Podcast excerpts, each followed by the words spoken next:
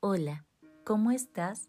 Esta semana te narraré el cuento Malaika la Princesa, autor y adaptación Lizardo Carvajal, narradora Alejandra Cortés, música Irepan Rojas.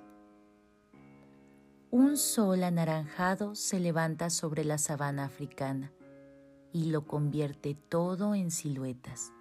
Las montañas, los árboles, las altas jirafas y hasta los rinocerontes son como marionetas de un inmenso teatro de sombras.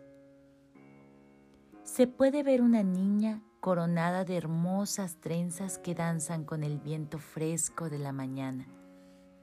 Si miras con atención, podrás verla parada sobre el lomo de un elefante, como una pequeña garza.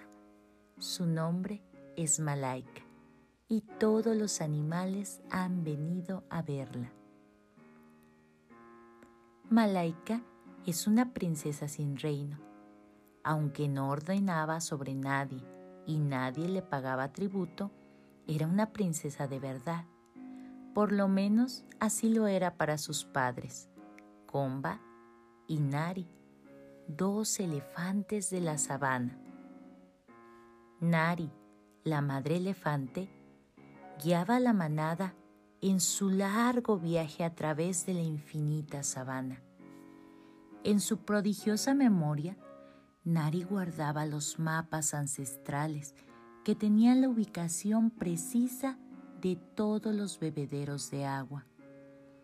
Tenía tan buena memoria que podía recordar con precisión el color azul de la noche en que había nacido, o cuántas rayas tenía una cebra que había visto 23 años atrás.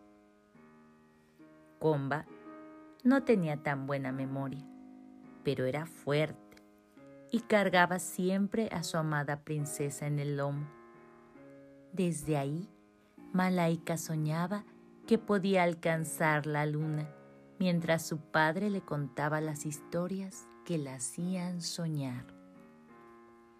Comba entregaba a la princesa Malaika la miel dorada y los frutos más dulces que la tierra le regalaba. Malaika siempre estaba alerta. ¡Hombres de mal corazón! ¡Huida! avisaba cuando los cazadores les acechaban. Ante el asombro, Malaika siempre tenía preguntas. ¿Cómo se llaman esos árboles tan extraños? Son los sagrados baobabs. Son los árboles con las flores más hermosas. Pero yo no veo ningunas flores, replicaba Malaika. Los baobabs son árboles que crecen al revés. Sus flores están bajo la tierra. Lo verdaderamente hermoso es difícil de ver, agregaba Nari. Solo los guardianes de la memoria tienen el honor de ser enterrados a un lado de los baobab. Si pones tu oído en estos mágicos árboles, podrás escuchar las historias que los yelis les cuentan a las flores, explicaba Nari. Habían ya caminado por cinco días, cuando llegaron a un bebedero completamente seco. Tampoco hay agua aquí, decía Malaika muy preocupada. El próximo bebedero está a tres días, recordaba Nari angustiada. Parecía que los días difíciles habían llegado y algo en Comba estaba cambiando. ¿Por qué papá ya no puede cargarme más? preguntaba la princesa. Su cuerpo está cansado, Malaika ha perdido muchos dientes y no puede comer todo lo que necesita, respondía Nari con gran tristeza. Dos días llevaban esperando a que Comba pudiera levantarse, cuando de repente las nubes negras se conjugaron en el cielo. Nari advirtió el olor de la lluvia que estaba por llegar ¡Viene para acá! Celebraban todos mientras se bebían el cielo entero. Parecía que un milagro había ocurrido y así pudieron avanzar un tiempo más, pero Malaika seguía preocupada. Mamá, ¿papá va a morir? Si algo está vivo, lo más seguro es que muera, le contestaba Nari a la tristísima Malaika.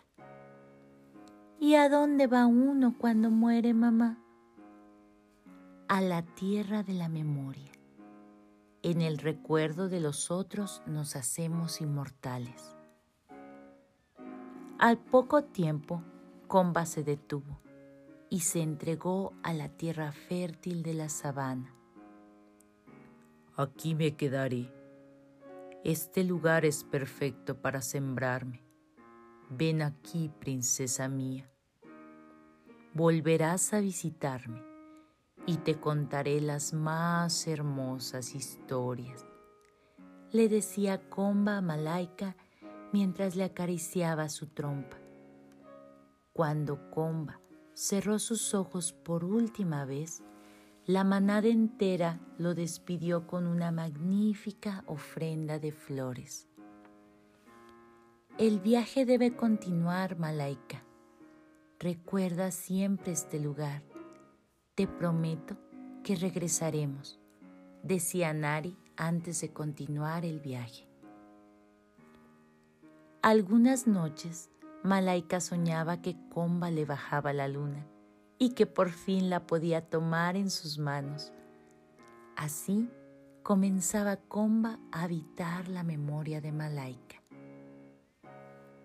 Los días pasaron y las piernas de Malaika se habían alargado como las de una joven gacela cuando regresaron al lugar en donde había quedado Papacomba.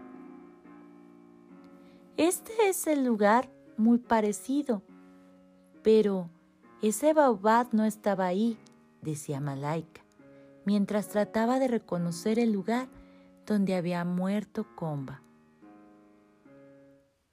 Los elefantes somos las semillas de los baobab malaika. Contaba Nari el gran secreto ancestral a la princesa.